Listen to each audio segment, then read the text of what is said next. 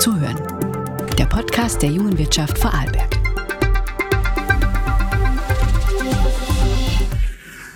Ja, hallo und herzlich willkommen zur heutigen Podcast-Ausgabe Zuhören.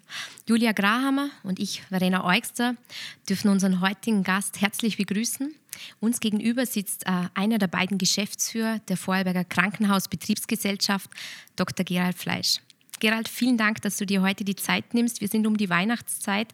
Ein spannendes Jahr liegt hinter dir und vielen Dank, dass wir heute noch ein paar Minuten deiner Zeit behalten. Ja, vielen Dank für den Besuch und es freut mich sehr, hier Rede und Antwort stehen zu dürfen. Ja, Gerald, wir wollten ähm, mit dir jetzt die nächsten Minuten über die aktuelle Situation nach wie vor in Vorarlberg äh, diskutieren oder auch besprechen. Das Thema Leadership und Führung äh, du als äh, Managementaufgabe oder als Manager, was uns sehr spannend finden würde. Und wir haben noch ein paar persönliche Fragen und Sichtweisen vorbereitet und sind schon gespannt auf deine Antworten. Ja, starten wir einfach gleich mit der ganz aktuellen Lage. Wir werden das Thema kurz behandeln, aber wollen natürlich darauf eingehen. Wie ist die aktuelle Lage aus deiner Sicht? Kannst du uns ein paar Sätze zum Einstieg nennen? Ja, sehr gerne. Also ich spreche natürlich nur für die Krankenhäuser, aber das heißt für die Landeskrankenhäuser, für das Krankenhaus Dornbirn und das Krankenhaus Maria Ebene, weil in dieser Pandemie, und das ist, wenn es einen Vorteil gibt, ist eben dieser kleine Vorteil, dass man zusammenhebt, dass man zusammen schafft. Und wir haben eine Taskforce beinahe jeden Morgen. Und somit darf ich auch über alle Krankenhäuser berichten. Und die Lage ist sehr, sehr angespannt. Zum einen haben wir schon ein hohes Ausgangsniveau, also sehr viele Covid-positive Patienten, sowohl auf der Normalstation wie auch auf der Intensivstation. Dann haben wir ein volles Freizeitgeschehen und das bedeutet, dass alles andere auch stattfindet. Also Unfälle und damit auch Aufenthalte im Krankenhaus oder auf der Intensivstation. Und also das volle Leben im Krankenhaus mit Covid stark belastet und ganz aktuell am Horizont Omikron. Und es ist sehr schwer abzuschätzen, in welche Richtung es mit dieser Variante des Virus geht. Aber wenn man den Berichten Glauben schenken darf, jetzt aktuell aus London oder wir haben es momentan auch in Holland, in Dänemark ganz massiv, dann könnten wir Anfang des neuen Jahres eine große Überraschung erleben. Sehr angespannte Mitarbeiter sind unglaublich gefordert, sind berechtigt auch Covid-müde. Wir haben ja die vierte Welle, die fünfte eventuell vor uns. Also eine solche Situation hat es noch nie gegeben und das ist für alle neu. Äh, angespannte Situation eigentlich äh, schon seit zwei Jahren. Wir befinden uns schon seit zwei Jahren in dieser Pandemie. Wie gehst du persönlich mit dieser angespannten Situation um? Als Führungskraft, du hast selbst gesagt, die Mitarbeiter sind äh, zu Recht Corona-müde, aber das fordert ja noch viel mehr als alle Jahre zuvor. Ja, also das Wichtigste ist einfach, äh, mir liegt natürlich das am Herzen, wie es den Mitarbeitern geht. So ein Unternehmen funktioniert natürlich nur, wenn es den Mitarbeitern gut geht. Und das ist unser oder mein größtes Bemühen. Wir haben fantastische Teams, jeweils in den Häusern, auch in der Krankenhausbetriebsgesellschaft. Und persönlich, das ist nicht so wichtig, ähm, es belastet schon. Man denkt viel darüber nach. Es gibt durchaus Nächte, wo man nicht durchschlafen kann. Aber das ist auch die Aufgabe, die Funktion, hier Ruhe zu bewahren, mit Gelassenheit an das Werk zu gehen, auch ein bisschen Hoffnung zu verströmen und die Dinge so zu nehmen, wie sie sind und wie sie kommen und, aber das Allerwichtigste ist einfach, wenn man gute Teams hat, und das spürt man in der Pandemie ganz massiv. Da gibt es also Mitarbeiterinnen und Mitarbeiter, die äh, Unglaubliches leisten und hier äh, eine Dynamik hineinbringen, von der ich selber nicht geahnt habe, dass sie im Unternehmen schlummert. Aber wie schafft man das da, die Mitarbeiter auch immer eigentlich motiviert zu halten? Denn wenn man ein bisschen so die Medien verfolgt, gerade heißt es auch von den Medien, aber auch von den Pflegekräften selber, es wird von unzumutbaren Zuständen gesprochen, aber auch von völligem Ausgelaugtsein am Ende der Kräfte, einfach wegen so vielen Stunden. Kannst du uns ein bisschen einen transparenten Eindruck geben? Was heißt das wirklich so im Alltag einer Pflegekraft, eines Arztes? Ja, also bei der Pandemie muss man sich einmal grundsätzlich vorstellen, vielleicht darf ich so beginnen, wir haben einen sehr hohen Frauenanteil im Unternehmen. Ein großer Anteil dieser Frauen hat auch Familie zu Hause, das heißt, man hat einmal die Grundbelastung privat vielleicht schulpflichtige Kinder. Und die Pandemie hatte einen gewaltigen Einfluss auf das Privatleben. In diesem Unternehmen kommt dazu, dass dieser Personenkreis einfach im Unternehmen auch noch viel Druck hat. Das heißt, wir haben viele Mitarbeiter, die Covid-positiv sind, viele Mitarbeiter, die Covid-Verdachtsfälle sind oder in Quarantäne sind. Wir haben also Engpässe grundsätzlich, das heißt, diejenigen, die arbeiten gehen können, sind unter besonderem Druck, privat und beruflich. Und im Unternehmen bedeutet das im Berufsfeld, dass man die Zeitsouveränität verliert. Normalerweise kann man sich doch an die Dienstpläne halten, aber jetzt muss man tagesaktuell ständig umplanen. Der Mitarbeiter muss viel Flexibilität mitbringen. Und zum Dritten natürlich diese gewaltige Belastung in jenen Bereichen, die nahe am Covid-Patienten sind. Das sind einerseits, das ist medial sehr bekannt, die, die Covid-Stationen, Intensivstationen selber. Aber es gibt ja extrem viele Bereiche. Und das ist ein Gesamtpaket an Belastungen, das viele an die, an die Grenzen bringt. Und Covid bedeutet eben im Berufs- und im Privatleben gewaltige Herausforderungen. Und da ist unsere Aufgabe, stetig zu informieren, die Mitarbeiter äh, stetig auch über die Führungskräfte Kraft zu geben, zu sagen, wir halten durch, es ist unsere Aufgabe, wir sind hier in den Spitälern sozusagen Dreh- und Angelpunkt in der Pandemiebekämpfung und schauen, dass man halt hier nicht ganz die, die Kraft verliert. Äh, im, Im Personal spürst du hier auch, man spürt ja draußen, äh, das ist auch kein Geheimnis, äh, das spüren wir in unserem Umfeld und überall die Diskussion und auch diese gesellschaftliche Entwicklung. Ähm, man möge es auch gesellschaftliche Spaltung nennen. Spürst du das bei dir in deinen Teams ebenfalls, dass es hier doch massiv verschiedene Meinungen und Sichtweisen gibt? Ja, natürlich. Ein Spiegelbild der Gesellschaft im Unternehmen. Vielleicht positiv vorweg. Also wer in einem Krankenhaus arbeitet, hat eine hohe Identifikation mit dem Beruf, auch mit dem Unternehmen und auch mit dem Auftrag, die Patienten gut zu versorgen. Das zeichnet uns aus. Und das ist schon eine gewisse Grundklammer, die wir spüren im Unternehmen. Aber natürlich haben wir, wir haben insgesamt rund 5000 Mitarbeiter, auch einen Anteil an Mitarbeitern, die impfskeptisch sind oder Impfgegner sind, teilweise sogar verschwörungstheoretisch unterwegs sind. Und hier gilt es einfach alle abzuholen, äh, überall zuzuhören, allen einmal grundsätzlich zu vermitteln, dass sie wertvolle Mitarbeiter sind. Das ist ganz wesentlich. Und wir haben momentan, um das in, in Zahlen zu gießen, circa 14 Prozent der Mitarbeiterinnen und Mitarbeiter, die nicht geimpft sind. Und das ist bei uns doch eine hohe Anzahl, also rund 600 Mitarbeiter jetzt in den Landeskrankenhäusern. Und da ist es eine große Aufgabe, die Spaltung nicht weiter voranzutreiben, sondern auf jene, die sich noch nicht impfen haben lassen, zuzugehen und zu versuchen, sie davon zu überzeugen, dass es für sie persönlich selber, wie auch für die Angehörigen, wie auch für die Mitarbeiter, Patienten, Besucher etc. einfach von Vorteil wäre, wenn sie sich impfen lassen. Mhm. Äh, theoretisch oder, ja, oder auch praktisch, je nachdem, 1. Februar soll die Impfpflicht kommen. Ähm, das wäre ja ein weiterer Schritt, dass auch äh, das gesamte Krankenhauspersonal geimpft werden muss. Mhm. Äh, wie siehst du das persönlich mit dieser Impfpflicht? Also persönlich, ich versuche natürlich in meiner Funktion immer das Unternehmen im Blick zu haben. Persönlich finde ich die Impfpflicht sehr, sehr wertvoll, weil es einfach nach wissenschaftlichen Maßstäben der einzig echte Ausweg ist, im Moment aus dieser Pandemie herauszukommen. Ich habe da großes Verständnis, einen großen Glauben auch an die, an die Wissenschaft, an die medizinische Wissenschaft, an die Forschung. Und nachdem das der einzige Ausweg ist, ist es vernünftig, möglichst eine hohe Durchimpfungsrate herzubringen. Ich kann mir vorstellen, dass mit gut Zureden oder Zulaschen Vorgaben eine hohe Durchimpfungsrate kaum herzubringen ist. Das heißt, man muss da ein bisschen mehr Druck aufbauen. Aber ich bin so ein Fan von, von freundlichem, erklärendem Druck und ich kann mir vorstellen, dass jetzt auch in Anbetracht dieser Omikron-Phase die Impfbereitschaft noch einmal steigen wird, weil wenn die Zahlen, die man bisher hat, äh, stimmen, die Durchimpfungsrate für eine Herdenimmunität bei dieser Omikron-Variante noch wesentlich höher sein sollte, nämlich bei rund 90 Prozent. Mhm. Man vielleicht noch mal kurz auf das aktuelle Thema auch eingehen, das auch immer wieder mal missverstanden wird mit dem Thema der Intensivbetten und der Auslastung. Kannst du uns den Unterschied vielleicht noch mal erklären, was wirklich Intensivbetten und was Auslastung bedeutet und wenn man auch darüber spricht, es werden nicht mehr Intensivbetten gebaut, somit in Anführungszeichen das zu setzen. Es geht ja nicht einfach nur um den Kauf von neuen Beatmungsgeräten, sondern um viel, viel mehr und natürlich eben auch um die Mitarbeiter.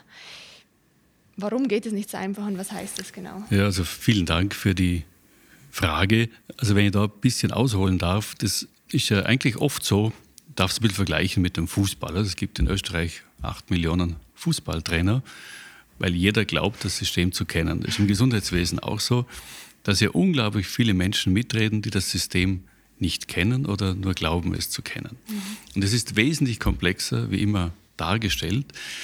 Und vielleicht darf ich damit beginnen, dass es also Intensivbett ist nicht gleich Intensivbett. Es mhm. gibt die ICU, Intensive Care Unit, das ist die Intensivbehandlungseinheit.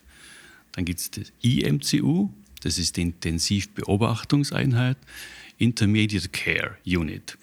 Und dann gibt es weitere Bereiche, wo man Patienten betrauen, betreuen kann, die intensivpflichtig nahe sind oder einen hohen Versorgungsstandard mit sich bringen. Im Zuge dieser Pandemie, dieser Ausprägung ist es so, dass die Menschen oft Sauerstoffmangel haben und daher, daher muss man möglichst früh Sauerstoff zufügen. Das heißt, wenn ein Patient ins Krankenhaus kommt, kann es schon sein, dass er auf der Normalstation, nicht auf der Intensivstation, beatmet wird. Das ist die sogenannte nicht-invasive Beatmung, diese NIF-Betten. Das ist im Grunde schon ein intensiv ähnliches Setting. Da braucht es schon ein bisschen mehr Personal. Dann kommt der Patient auf die Intensivstation oder auf diese IMCU-Einheit. Und das hängt ganz davon ab, in welchem Zustand der Patient ist. Und oftmals haben wir jetzt so, dass wir intensivpflichtige Patienten nicht nur in der ICU haben, sondern auch in der IMCU, teilweise auf der Normalstation oder in nachgelagerten Bereichen, die normalerweise nicht für Intensivbehandlungseinheiten vorgesehen sind, in den sogenannten Aufwachräumen. Und Daher haben wir jetzt schon eine gewaltige Auslastung, die unsere Normalkapazität bei weitem überschreitet. Und das ist nicht nur eine Frage der Infrastruktur, sondern vor allem des Personals. Also solche Patienten zu betreuen ist hochpersonalintensiv und bedeutet eine hohe Qualifikation dieser Mitarbeitenden. Die Qualifikation, um beatmungspflichtige Patienten zu betreuen, intubierte Patienten, ist sehr hoch. Da braucht es eine große Ausbildung, eine lange Ausbildung. Und da gibt es nur einen begrenzten Markt an Mitarbeitenden. Das heißt, wir sind im Grunde in Österreich sehr gut ausgestattet im internationalen Vergleich, was Intensiveinheiten anbelangt, alle genannten Formen vorhin, haben eigentlich auch recht viel Personal, das die Möglichkeit hat, hier zu agieren. Aber da sind wir einfach auch im Moment schon am Limit und das ist nicht beliebig ausbaubar. Aber hängt natürlich mit den Qualifikationen oder mit dem Personalmangel zusammen, oder? Ja, wobei man beim Personalmangel, das ist natürlich immer ein Begriff, den man oft sehr schnell verwendet. Also das Pflegepersonal generell ist sehr nachgefragt im Moment. Es gibt Bereiche, wo es eine hohe Nachfrage gibt. Es gibt Bereiche, wo die Nachfrage nicht so hoch ist. Vor allem im Ausbildungsbereich haben wir noch viele Jahre vor uns, um hier äh, auch der Entwicklung des Landes äh, gerecht zu werden. Äh, die Menschen werden älter, man wird in Zukunft viel mehr zu pflegen haben, dementielle Erscheinungen. Und man wird je nach Verlauf der Pandemie oder zukünftiger Pandemien verschiedene Bereiche ausbauen müssen, um hier genügend Personen zu haben. Du sagst gerade ausbauen, aber in welchem Bereich, was brauchen wir wirklich für eine weiterführende Talente bzw. natürlich Fachkräfteausbildung, damit das in Zukunft funktionieren kann wir wieder genug oder überhaupt weiterhin ähm, so viel gutes Pflegepersonal und Fachkräftepersonal ja. haben? Also vor allem, und das dafür ein bisschen pointierter ausdrücken, braucht es ein gutes Image für die Pflege. Mhm. Äh, wenn es in diesem Rahmen vielleicht so härter formulieren darf, mein Gefühl sagt mir, dass einer der wichtigsten Berufe ist der Lehrberuf. Lehrberuf, Bildung, das ist, sind die Grundfesten unserer Gesellschaft. Einige Vertreter der Lehrergewerkschaft haben also das große Talent gehabt, den Lehrberuf kaputt zu reden. man hat ihn schlecht geredet. Das Image liegt am Boden, obwohl es ein fantastischer, wunderschöner Beruf ist, wenn man die Berufung dazu hat, weil man ihn schlecht geredet hat. Das Gleiche könnte dem Pflegeberuf passieren. Ich beginne wieder positiv. Also wer einen Pflegeberuf ergreift in Österreich, jetzt sage ich auch in Vorarlberg, der hat folgende Vorteile. Das ist wirklich gut bezahlt. Also das stimmt nicht, was medial kolportiert wird, dass dieser Beruf nicht gut bezahlt wird, sondern es ist ein gut bezahlter Beruf. Also eine Absolventin der Krankenpflegeschule mit äh, einem Lebensalter von 19 Jahren verdient im ersten Jahr, also 19 Jahre, wiederhole mich, hat einen Monatsbruttolohn inklusive Dienste, das ist aber völlig normale, normales Arbeitsaufkommen, von ungefähr 3500 Euro.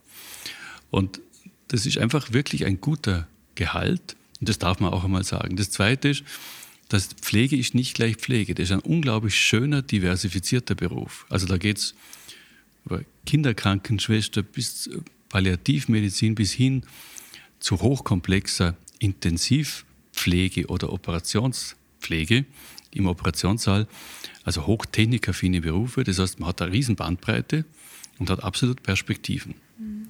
Dann hat man eine ganz, ganz hohe Anerkennung seitens der Patienten, der Angehörigen. Dann hat man einen sehr sicheren Arbeitsplatz, eine sichere Branche. Und also mir ist einfach wichtig, zu, grundsätzlich einmal zu sagen, das muss man auch nach außen transportieren. Natürlich haben wir auch Bereiche, wo wir Nachholbedarf haben. Es sind vor allem die Rahmenbedingungen. Es ist ein Beruf, vielleicht auch noch als Vorteil, wo man eine grundsätzlich eine hohe Zeitsouveränität hat, wo man sich sehr genau aussuchen kann, wie viel Prozent will ich arbeiten, wann will ich arbeiten. Also sehr familienkompatibel. Allerdings haben wir da sicher die Möglichkeiten, auch zum Beispiel Kinderbetreuung auszubauen oder bei der Weiterbildung vielleicht äh, das eine oder andere noch nachzuschärfen. Ähm, aber ich glaube, neben diesen jetzt gerade genannten Inhalten ist es ganz wichtig, das Image einmal nicht kaputt zu machen, sondern einfach jedem jungen Menschen auch in der Berufsfindungsphase mit 14, 15 Jahren zu vermitteln, das ist ein wunderschöner Beruf, der einem selber unglaublich viel an Selbstwert und Genugtuung gibt und der, das wiederhole ich mir einfach, das ist so wichtig, einfach nicht schlecht bezahlt ist. Mhm. Du sagst gerade, es geht um viel Image und aber auch um Kommunikation. Wie geht es dir selber aktuell? Das ist ein bisschen eine persönliche Frage noch. Du musst ja immer wieder mit einer eigentlich riesen Geduld erklären, wieso ist die Impfung wichtig, wie viele Personen sind wo geimpft, wie sind die Intensivstationen, wie ist die Datenlage, eben auch, weil sich eine kleine, aber doch auch laute Gruppe immer wieder auch äußert, es liegen doch auch Geimpfte auf der Intensivstation. Aber ganz generell, wie schaffst du diese Erklärungen, das immer und immer auch wieder zu wiederholen? Ja, also mein persönlicher Vorteil ist der, dass ich mal grundoptimistisch bin und ich mag Land und Lüt. Das heißt, ich mhm. versuche, die Menschen zu verstehen, hineinzudenken und weiß einfach, dass jetzt so eine Phase wie jetzt, das hat es noch nie gegeben, das ist neu für alle. Und so neue Phasen sind für viele ein Ansporn, etwas zu lösen, aber für viele Menschen auch einfach nichts anderes wie der Grund für Angst und Unsicherheit. Ja. Und ich glaube, das muss man erkennen, dass niemand hier böswillig agiert, sondern vielleicht in Gedankenstrukturen immer schon verfangen war und jetzt durch die Pandemie kommt das viel mehr mhm. Nach, nach oben. Genau die Transparenz und die Erklärungen dann umso mehr noch braucht. Genau. Mhm. Und das, was ich persönlich erfahre, ist, ich kriege unglaublich viel positive Rückmeldung, Unterstützung und mein Ohr ist immer bei der stillen Mehrheit, nicht bei der lauten Minderheit. Dass es da natürlich, äh, dass es auch gern medial transportiert wird, wenn ein winziger Bruchteil der Gesellschaft demonstriert, ja, das ist natürlich, lässt sich gut verkaufen. Aber die vielleicht schweigende oder stille Mehrheit, das ist eigentlich das Wichtige. Und wenn man sieht, wie viele sich schon impfen haben lassen, wie viele jetzt gerade am Wochenende mit diesen Lichterketten demonstriert haben für die Krankenhäuser, und das ist vielleicht ja, ein bisschen ein Gendefekt von mir, dass ich immer das Positive sehe und damit ist es nicht so schwer. Mhm. Ja, für eine Führungskraft äh, natürlich auch äh, positive Sichtweise äh, ein, ein Grundanker, den man haben sollte. Ähm, ich habe eine Frage ähm, zum Thema Social Media. Das Ganze ist ein emotionales Feuerwerk geworden. Natürlich äh, unterstützen das die sozialen Medien.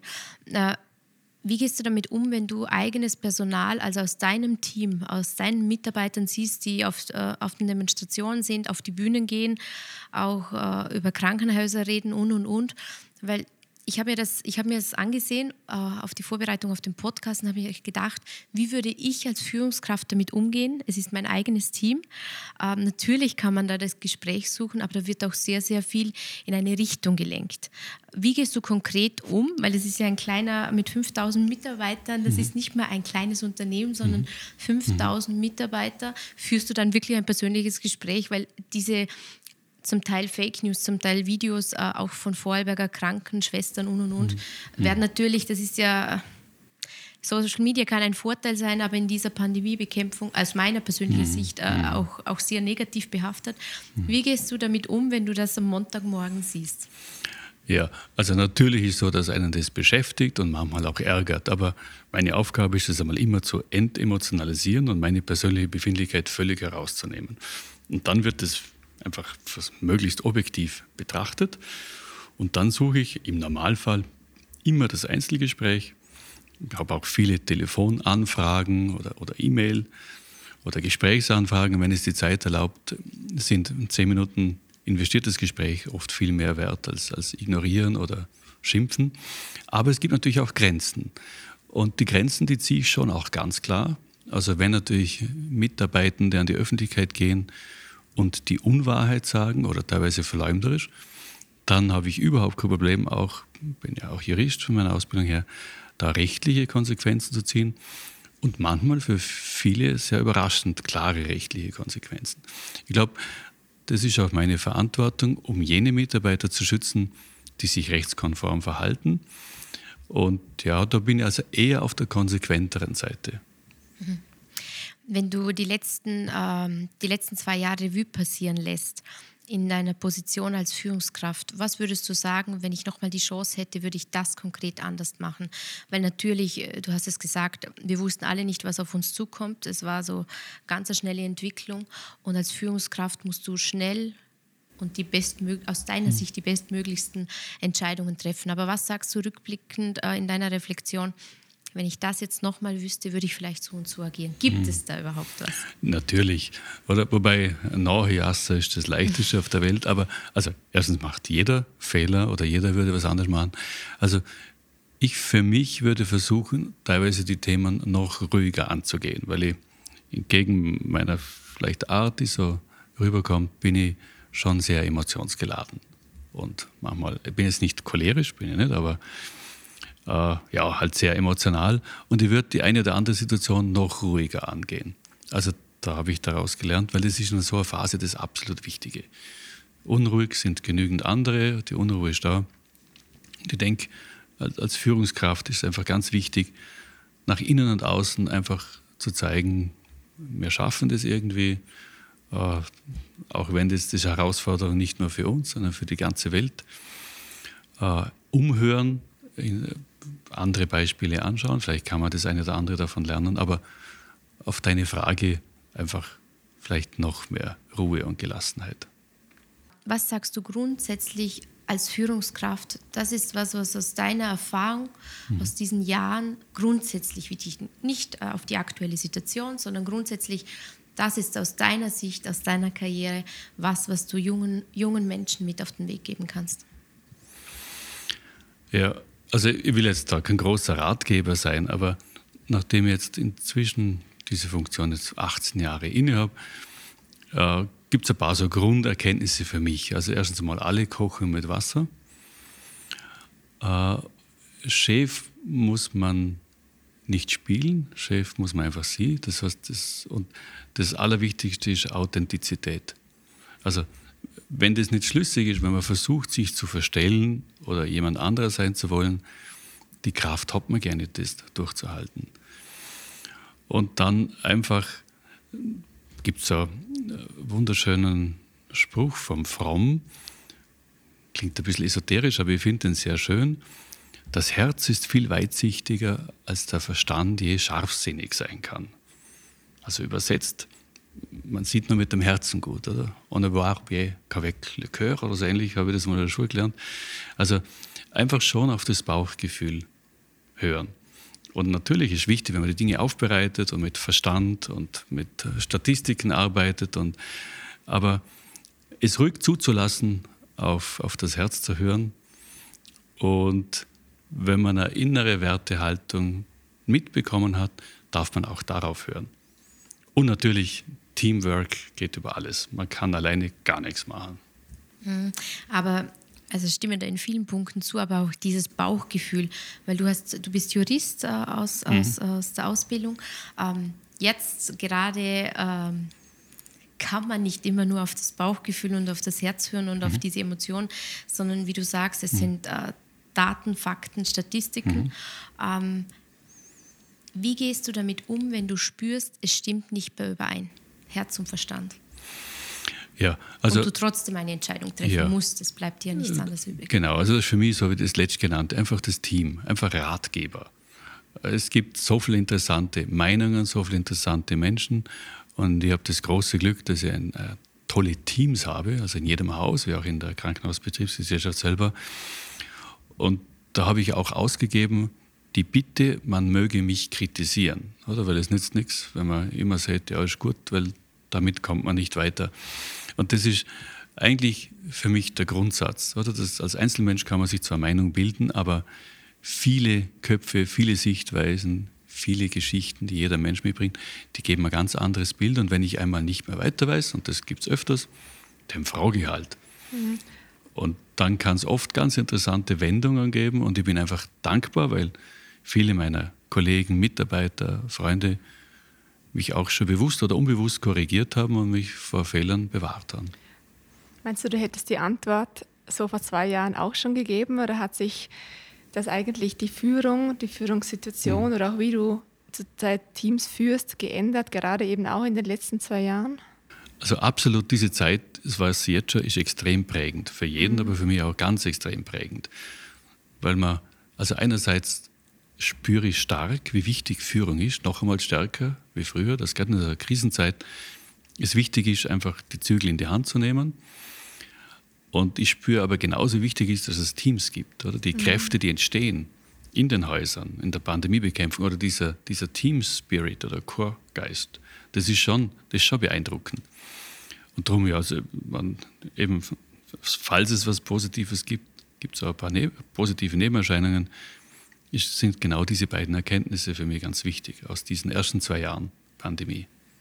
Hand aufs Herz, hat es irgendwann in den letzten 18 Jahren den Zeitpunkt gegeben, äh, dass du gedacht hast, fertig, ich brauche jetzt was anderes? Oder in den letzten zwei Jahren, beschränken wir es auf die letzten zwei Jahre? Ja, den Zeitpunkt gibt es immer wieder. Das ist keine Frage, weil es schon sehr fordernd ist, weil man halt schon äh, ja, in einem riesen Spannungsfeld ist. Aber im Grunde eben, wie anfangs gesagt hat, ich mag Land und Lütt, auch das Unternehmen. Wir hängen mit dem Herz auch dran. Das heißt, ohne gewisse Emotionalität und mit, manchmal mit diesem Grundgedanken wäre es auch langweilig. Die, ich, ich stelle die Frage und weiß zugleich, dass du mir keine wissenschaftliche und datenbasierte Antwort geben kannst. Aber es ist natürlich ein Thema, das alle beschäftigt. Es sind alle, natürlich deine Mitarbeiter noch besonders, äh, sehr Corona-müde oder Pandemie-müde. Wie siehst du es? Du meintest zuvor, diese Pandemie wird uns noch ein bisschen länger äh, begleiten. Erstens die Lösung, äh, natürlich wissen wir aus dem Gespräch äh, die Impfquote, mhm. aber wann glaubst du oder äh, wie können wir uns einstellen? Weil eigentlich braucht man im Leben immer ein Ziel, darauf kann man arbeiten und weiß, ähm, bis dahin muss ich es schaffen, bis dahin muss ich arbeiten und dann habe ich das mhm. erreicht und das gibt es hier nicht, mhm. weil wir wissen es wahrscheinlich alle nicht. Mhm. Aber so deine Motivation, dass du sagst, noch bis hierher, das, ich stelle mir es oft vor, mhm. äh, ein ehemaliger Politiker meinte, das ist ja wie ein Marathon. Mittlerweile ich behaupte ich, es ist ein Langstrecken-Triathlon mit mehreren Distanzen. Ähm, was glaubst du, was wird die Lösung sein und wann wird das jemals überhaupt ein Ende haben? Ja, das ist äh, also eine gute und gleichzeitig sehr, sehr äh, schwere Frage. Also aus meiner Sicht ist es grundsätzlich so, dass ich eigentlich mir jetzt in dieser Pandemie vorgenommen, das ist auch Lesson Learned, nur Dinge zu beurteilen, die man messen kann und die eine gewisse Berechtigung haben. Das heißt weniger Perspektiven oder Kaffeesud lesen, weil man das einzig wirklich Bestimmte in dieser Pandemie ist, dass man nicht weiß, was kommen wird.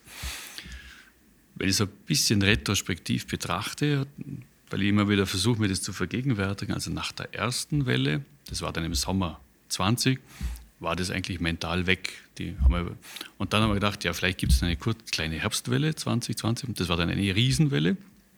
Dann hat man gedacht, das ist fertig. Dann hat es die dritte Welle gegeben und dann eigentlich, jetzt ist vorbei. Dann die Delta-Variante, dann die, die vierte Welle.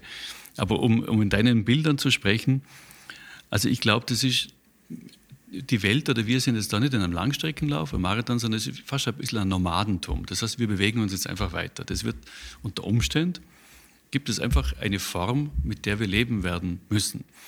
Ob das jetzt in Form von diesem Virus ist oder ob es völlig andere Formen gibt, wahrscheinlich ist die Welt ein bisschen vulnerabler geworden für solche Anfälligkeiten. Und vielleicht ist, wird dieser Virus immer Teil unserer Gesellschaft sein, vielleicht. Ist die Frage, in welcher Ausprägung. Irgendwann wird es Impfungen genügend geben, genügend Medikamente, dass das ein Teil unserer Gesellschaft sein wird. Aber dann wird es schon wieder andere Herausforderungen geben. Also ich glaube, da ist wirklich eine neue Zeit angebrochen, wo man damit umgehen muss, dass innerhalb kürzester Zeit alles auf den Kopf gestellt wird, dass Wirtschaft, Bildung, Kultur mit so Lockdowns, das hätte sich ja niemand vorstellen können, auf Null gestellt wird. Und wir werden damit umgehen müssen. Und man wird sich, denke ich, bin da positiv, überlegen müssen, gerade jetzt auch für, für die Wirtschaft. Natürlich Weltwirtschaft, vernetztes Denken und kosmopolitisch, aber es hat uns einfach die Grenzen aufgezeigt. Oder? Für mich immer so das Bild, oder, wenn dieser, dieser große Tanker oder dies, na, dieses Transportschiff da stecken bleibt, was bedeutet das für die Weltwirtschaft? Das ist auch wie so ein kleiner Virus. Ne? Da, da fährt irgendein ein Containerschiff in ein, eine Sanddüne hinein und dann ist alles unterbrochen. Und das ist halt ein bisschen ein großer Virus, der war sichtbar. Der kleine ist nicht sichtbar. Es wird das Leben ändern, aber ich glaube, die Menschen haben schon eine Stärke, dass wir trotzdem ein glückliches Leben haben werden. Mhm. Das, was für mich noch ein spannender Ansatz wäre, also ein neues, äh, eine mhm. neue Welt oder es hat sich mhm. vieles entwickelt. Hast du das Gefühl, also wir sind jetzt als junge Wirtschaft oder grundsätzlich als, als Jungunternehmerin oder Jungunternehmer, spürst du ganz klar, da kommt auf unsere mhm. Generation jetzt komplett ein neues Arbeiten zu. Mhm. Wussten aber schon zuvor, dass, dass da ganz eine neue Generation mhm. mit ganz anderen äh, mit ganz anderen Vorstellungen äh, mhm. für die Zukunft arbeiten will. Aber hast du das Gefühl, dass auch wirklich was geändert wird? Weil das ist so aus, aus meiner Perspektive, es, es wird ganz langsam was geändert. Ja, also das, wenn man die Gespräche mit Unternehmer oder mhm. Unternehmerinnen mhm. führt, mhm. ja, es finden schon Veränderungen statt, aber eigentlich will schon jeder zurück zum Alten. Also es gibt da zwei Denkansätze. Das eine ist, dass ich es immer schon, und da habe ich auch eine klare Meinung, völlig verteufelt habe, dieses Bild, es kommt nichts Besseres nach, die neue Generation, es funktioniert nicht, das war ja schon bei Sokrates, das ist der völlige Blödsinn. Das heißt, die Jungen, die junge, die neuen Generationen, da ist so viel Potenzial, es wird so viel geschehen. Und eigentlich spürt man das jetzt ja ganz massiv, was sich da plötzlich tut. Oder auch diese gesamte Umweltbewegung, die nimmt plötzlich an Fahrt auf, dass es erfreut ist. Da ändert sich was. Also auch, oder im Verhalten, Behaviorismus, oder? Viele junge Leute machen keinen Führerschein, weil sie das Auto nicht mehr brauchen. Das ist für viele in althergebrachten Industriezweigen natürlich undenkbar, was passiert denn da? Aber es gibt so viele Alternativen. Diese Start-up-Landschaften, diese Innovationskraft, diese, diese Freude am Neuen. Und vielleicht, bin halt so, ist die Pandemie sogar ein Beschleuniger dieser Entwicklung. Wenn man sieht, es geht auf diesen ausgetretenen Wegen und Pfaden, geht es nicht mehr. Und auch wenn das fast ein bisschen komisch oder zynisch klingt, oder? Ich weiß, das ist für die Wirtschaft natürlich extrem wichtig, oder? Dass der Weihnachtsmarkt, dass das funktioniert, dass die Wirtschaft gerade vor Weihnachten. Aber es gibt, glaube ich, schon einige Auswüchse, auch in der Wirtschaft, wenn man das überhaupt verallgemeinern kann, dieser Konsumwirtschaft, um es ein bisschen negativ zu formulieren, wo man sagt, also es muss einfach nicht sein, dass man zu Weihnachten extrem günstige Billigprodukte aus Nahost verhökert, wo es in der Gegend wunderbare handgefertigte Dinge gibt, die man kaufen könnte. Oder das Zweite, was mich so fasziniert, dass die jüngeren Menschen einfach örtlich völlig unabhängig sind. Oder dass man durch dieses vernetzte Arbeiten nicht mehr und eigentlich die Welt ein bisschen Einzug hält, auch in dem kleinen, manchmal konservativen Vorarlberg. Das ganze Gesundheitliche äh, haben wir schon besprochen. Das, was jetzt aber immer mehr kommt, äh, ob das im, im, beruflichen Umfeld ist oder auch äh, im privaten, dieses, diese ganze psychologische, äh, diese psychischen Belastungen, mhm. die natürlich, äh, wir haben gesprochen, super vernetztes Denken, Homeoffice, alles. Also mhm. ich bin bei dir, ich finde vieles mhm. positiven Beschleuniger. Die mhm. Innovationskraft äh, ist nach vorne gedrückt mhm. worden. Mhm. Aber das, was man auch merkt, also ich speziell jetzt mal in meinem Umfeld, die psychische Belastung, die macht mir ab und zu gerade so viel Angst äh, wie die ganze gesundheitliche Belastung. Wie siehst du das? Ich weiß jetzt nicht konkret, ob du viele Abteilungen mit psychischen Belastungen bei dir hast, aber, aber das ist ein Fokus, den ich jetzt medial von außen merke, der mir ab und zu ein bisschen in diesem ganzen medizinischen, gesundheitlichen untergeht. Mhm.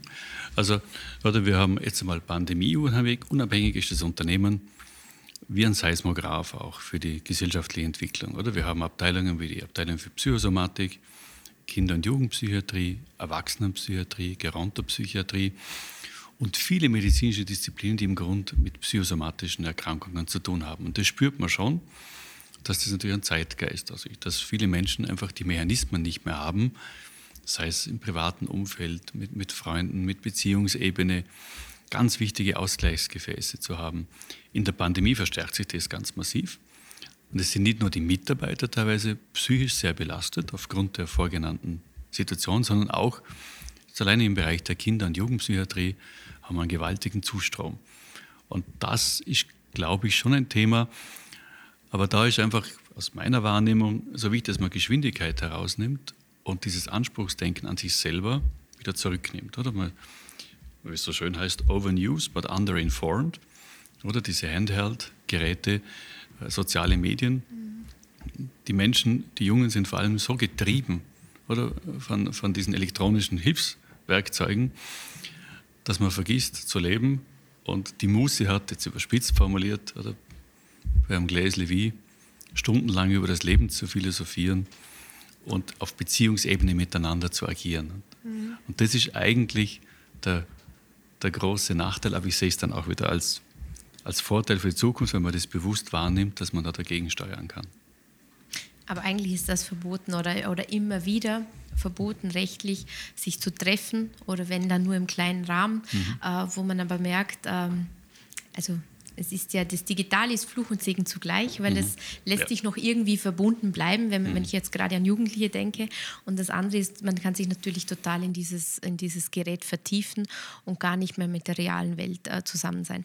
Aber diese Beziehungen an sich, äh, was es zeigt, ist eigentlich, dass wir doch von den Emotionen und von dem Gegenüber leben und dass wir das eigentlich brauchen und wir hoffen, dass die derzeitige Situation es doch irgendwann wieder zulässt. Nicht, dass wir zum Alten zurückgehen, sondern dass wir daraus lernen und es wahrscheinlich noch mehr schätzen. Also ich habe dich jetzt so kennengelernt, du gehst immer die, die positive Sichtweise und wahrscheinlich ist das auch was, wo du sagst, äh, es hat ja auch vieles Gutes gezeigt und vielleicht schätzt man dieses Glas Wein mit Freunden dann noch intensiver als vielleicht zwei Jahre zuvor. Genau, du hast mir das eigentlich schon jetzt vorweggenommen. Also ich glaube, die Impfung ist darum wichtig, dass man wieder zusammenhocken kann, mhm. dass man den Menschen wieder look and feel, mhm. wieder spürt, dass man Beziehungen pflegen kann. Weil das ist, das ist die Nahrung des Menschen. Nicht Essen, Auto, Villa, Pool, Reise, sondern Beziehungen aufbauen, lebenslang und im Austausch zu sein. Und das ist eigentlich das, warum, warum wir so massiv für die, für die Impfung kämpfen damit und dann ergeben sich alle anderen Themen wieder. Dann funktioniert Bildung wieder, dann funktioniert Kultur, dann funktioniert Wirtschaft wieder. Aber ohne Beziehungen vereinsamt der Mensch und es, die Gefahr besteht, dass er gewisse, äh, dass gewisse Teile der Jugend oder der, der, Kinder das auch bis zu einem gewissen Teil verlernen. Oder wenn man also jahrelang im Homeschooling ist und, und sich nicht am Schulhof prügeln kann, jetzt etwas übertrieben formuliert, wird man vom Leben nicht geprägt und geschliffen. Und genau vor dem Zemmerco lebt ja auch das Netzwerk der jungen Wirtschaft Vorarlberg ganz stark. Wenn wir jetzt so ein bisschen noch vorausschauen ins Jahr 2022, gibt es noch was, was du den Jungunternehmerinnen und Jungunternehmern mitgeben kannst? Ja, das Jahr bleibt wahrscheinlich etwas unplanbar oder gerade das Frühjahr und trotzdem geht es immer darum, auch weiterzumachen. Gibt es da was, was du den jungen, den Jungunternehmerinnen, den Jungunternehmern noch mitgeben kannst? Ja, also wenn es mir überhaupt zusteht, etwas mitzugeben, aber dann würde ich sagen, einfach ja nicht die Leidenschaft, den Enthusiasmus verlieren, mit Freude für die Idee brennen, egal was man gerade für Wirtschaftsidee hat. Also das ist der Motor der Gesellschaft. Das ist so. Wenn man kein Einkommen hat, wenn man keine Wertschöpfung hat, dann funktioniert gar nichts. Also das ist einfach auch vielen nicht im Bewusstsein. Das ist der echte Motor. Und einfach die Leidenschaft und verrückte Dinge tun und sich ja nicht abbringen lassen. Und last but not least würden wir gern noch zum Schluss ein Wordrap zuhören mit dir machen. Also ja. wir stellen jetzt abwechselnd eine Frage und du darfst ganz spontan darauf antworten. Erste Frage. Als Kind wollte ich werden? Lokomotivführer, Kranfahrer oder Pilot? Was ich in meiner Schulzeit leider nie gelernt habe, aber so wichtig gewesen wäre. Zu lernen und keine Fünfer zu schreiben. Die wertvollste Berufserfahrung für mich war? Zusammenarbeit, Teamwork? Am meisten an meinem Beruf liebe ich? Das Unternehmen. Und am wenigsten? Das zeitlich sehr gebunden sein. Diese Person hat mich inspiriert. Mein Großvater. Darf ich fragen, weshalb? Äh, weil er eine äh, ganz eine großartige Persönlichkeit war, mit viel Herzenswärme und Menschenfreund. Das habe ich noch nie gemacht und will ich unbedingt noch machen. Reisen, an Südamerika fällt mir zum Beispiel. Meine Kraftquelle ist? Äh, Beziehungen und Musik. Ich bin dankbar für? Ein sehr erfülltes Leben. Die schönste Auszeichnung, die ich oder wir als Unternehmen je bekommen haben. Lichterkette. Also das von, von gerade die We Care, äh, die Lichterkette von, von gestern eigentlich. Ja, ja. Mhm. Aber wenn du irgendwann auf dein Leben zurückblickst, willst du folgende Worte sagen. Schön war's. Ich wünsche mir für die nächsten Monate eine möglichst hohe Durchimpfungsrate und dass die Pandemie mal fertig ist. Das wünschen wir uns alle und das ist das perfekte Schlusswort. Uh, vielen Dank für dieses doch sehr besondere Interview. Uh, unsere Zuhörer hören es nur zu. Ich kann sagen, es hat, hatte ganz viel uh, Ehrliche und viel Wärme in diesem Gespräch. Und vor allem das, was, was dich jetzt aus meiner Sicht, äh, ja, was mich prägen wird äh, durch dieses Gespräch, ist dieser positive Ansatz, wie du das Unternehmen führst, damit wir die positiven Aspekte mitnehmen und uns dann mit den ganzen Learnings äh, weiter für die Zukunft erfreuen können und dann mit Beziehungen und einem guten Glas Wein wieder anstoßen können. Vielen Dank. Und danke euch für das total feine Gespräch und viel Kraft. Und ihr strahlen eine extreme Freude an der Mus. Dankeschön.